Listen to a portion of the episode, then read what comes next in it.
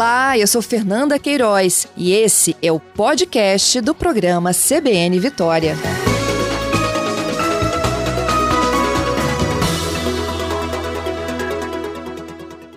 Secretária, bom dia. Bom dia. Então, todo mundo animado com a volta às aulas na segunda-feira, dia 6, né? Correto. Bem animados, né? A gente precisa estar animado porque é um momento feliz para a gente, enquanto professor, enquanto Secretaria Municipal de Educação, enquanto rede municipal de ensino e também acredito que para os nossos quase aproximadamente 70 mil estudantes que a gente tem hoje na rede municipal da Serra. Como é que vai ser esse retorno às aulas? Existe aqui aí um, um prazo de acolhimento? Todas as crianças voltam, todas as séries começam na segunda-feira, dia 6? Isso. Todas, todas as etapas, elas começam na segunda-feira, né, no dia 6, com exceção de três escolas nossas da rede, que são escolas de tempo integral, que eles estão no percurso formativo, porque é uma demanda diferenciada, né, mas as demais é, 141 escolas, elas retornam todas no dia 6, todas nos seus, horários normais. É, essa questão da adaptação, né, ela é uma coisa muito singular, né? Geralmente são casos pontuais e nesses casos pontuais a gente convida a família para participar desse processo de adaptação sem interferir nos horários de funcionamento normal, que as famílias também, né, elas se organizam para às vezes levar e buscar a criança naquele horário. Então a gente trabalha essa questão da adaptação sem estar interferindo na jornada escolar das nossas crianças e estudantes. Uhum. A senhora falou que são cerca de 70 mil estudantes. Quantas escolas estarão abertas recebendo os alunos a partir de segunda? Nós, é, na segunda-feira, teremos 141 escolas da rede municipal recebendo as nossas crianças. Uhum. Né? Dentre delas, são 77 CMEs, as demais escolas de ensino fundamental, e as outras três de ensino, educação em tempo integral estarão abertas a partir do dia 9. Hum. Então, nós temos aí educação infantil, né? É, tem CMEs nossos que atendem desde o grupo 1 até o grupo 5. Todos eles retornam nesse próximo dia 6, né? Ensino fundamental, anos iniciais e finais. E educação de jovens e adultos também, que a gente retorna no dia 6. Agora, quantas vagas foram oferecidas no total, já que são cerca de 70 mil alunos? Ainda tem vagas, secretária? Isso, ainda temos vagas né, na rede, a gente ainda está em processo de matrícula.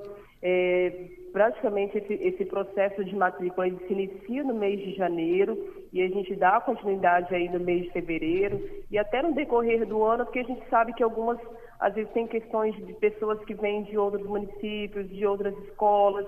Então, assim, embora a gente tenha um período específico, esse processo de matrículas ele fica aberto no decorrer de todo o ano. Então, nós ainda temos vagas, né, é, educação de é, ensino fundamental, né, educação de jovens e adultos. É, temos um quantitativo bom de vagas ainda, em torno de 4 mil vagas. Só que essas 4 mil vagas, elas, elas são assim, o nosso município, ele é um município que é, grande, é um município amplo. Uhum. Então, às vezes, tem é, 50 vagas aqui numa região, 10 em outra. Temos algumas regiões que tem, é, não teria vagas no momento, mas aí a gente também trabalha ali para a gente estar tá ajustando. A gente está com a proposta de ampliação de algumas escolas, justamente para atender esses bairros onde a gente não tem vagas para ofertar. Mas na sua amplitude, a gente diria que a gente tem aí um total aproximado de eh, mais ou menos 3.500 a 4.000 vagas. Para quem está incluindo, incluindo ensino fundamental. Uhum. Para quem está ouvindo e está precisando levar o filho para a escola pública lá no município da Serra, quais são os documentos, o que levar? Tem prioridade nas matrículas, por exemplo, é, crianças que têm avós como responsáveis ou mães solteiras, existe algum, alguma regra?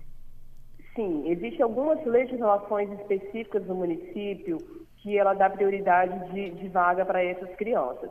Então, assim, é, geralmente quando isso acontece, a gente informa a escola, olha, esse público aqui né, é, tem, é, tem preferência de vaga.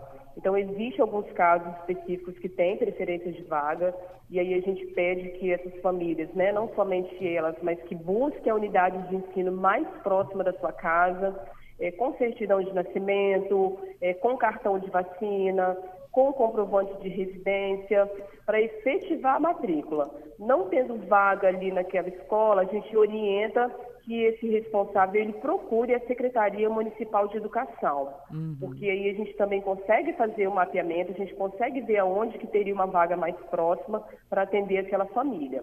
Então, no primeiro momento é procurar a unidade de ensino mais próxima da sua residência, né? Não conseguiu ali, né, a, a vaga é, preterida, a vaga desejada, a gente orienta que busque a Secretaria Municipal de Educação para que, junto com a família, a gente busque formas de estar atendendo para que esse estudante não fique fora da escola. Uhum.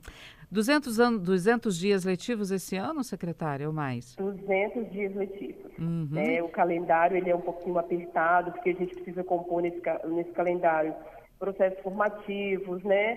É, algumas datas específicas, então o, o, calendário ele fecha assim, redondinho, né? Os feriados, é, alguns pontos facultativos entram, então ele, ele fecha redondinho com 200 dias uhum. letivos e 800 horas anuais.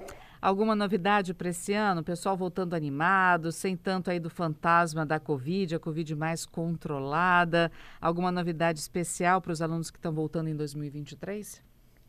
Então, é, até mesmo por conta da circunstância da Covid, né, é, foi necessário as escolas se adaptarem a esse novo contexto, uhum. principalmente é, alinhando a questão da tecnologia.